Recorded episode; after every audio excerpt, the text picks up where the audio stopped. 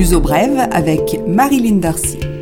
Bonjour à tous, une mise en garde pour commencer ce dernier Luso Bref de 2018. N'attendez pas le dernier moment pour vous rendre à l'aéroport de Lisbonne si vous devez voyager pendant les fêtes ANA. Les aéroports du Portugal demandent aux passagers qui doivent quitter le territoire portugais les 27, 28, 29 décembre ainsi que les 2 et 7 janvier d'arriver entre 2h et 3h à l'avance à l'embarquement.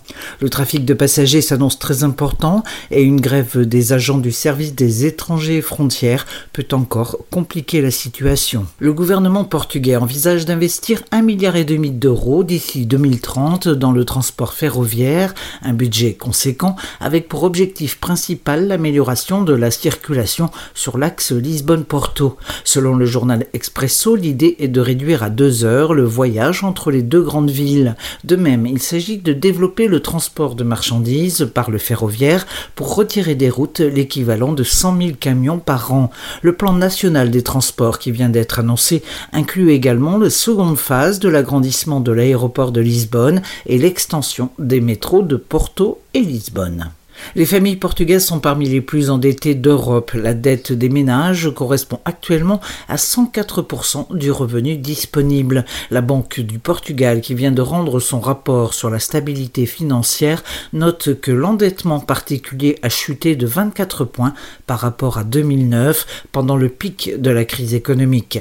Mais la BDP met en garde contre de nouveaux dérapages. Elle recommande aux établissements financiers de ne pas prêter au-delà de 80% de la valeur du bien à acquérir et de limiter la durée du crédit à 40 ans. Aucune contrainte à ce stade, mais les mises en garde se multiplient depuis plusieurs mois pour inciter à faire davantage d'économies. Je l'avais évoqué dans le Luso bref précédent, les opérateurs de télécommunications vont bel et bien augmenter leurs tarifs en janvier 2019. Ce sera le cas pour Meo et Nos. Vodafone Portugal n'a pas encore communiqué sa décision. Meo, détenu par le français Altis, ne devrait pas aller au-delà de l'inflation. L'information économique pour terminer, Google annonce une nouvelle extension de ses installations à OIRH. 6000 mètres carrés supplémentaires d'édifices vont être ajoutés aux 7000 mètres carrés prévus pour le centre opérationnel pour fournisseurs de l'entreprise américaine. Google va également embaucher 800 personnes supplémentaires, portant à 1300 son effectif total.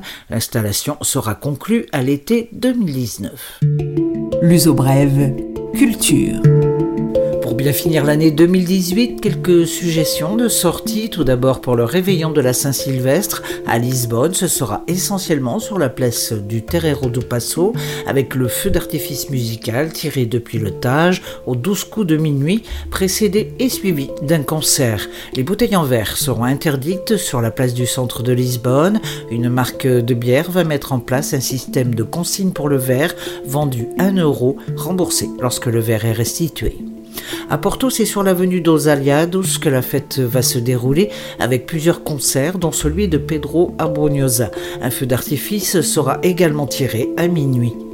Une exposition à ne pas manquer dans les prochains jours, Photo Arc à la Corderie Royale à Lisbonne. Le bâtiment reçoit l'exposition de National Geographic, sans clichés d'animaux en captivité par le photographe Joel Sartor. À l'origine, l'idée de référencer 12 000 espèces, 8 400 font déjà l'objet d'une photographie. Ces photographies exposées à la Corderie Royale située à Belém sont parfois inédites et en tout cas de grande beauté. 12 clichés représentent des animaux photographiés au Portugal.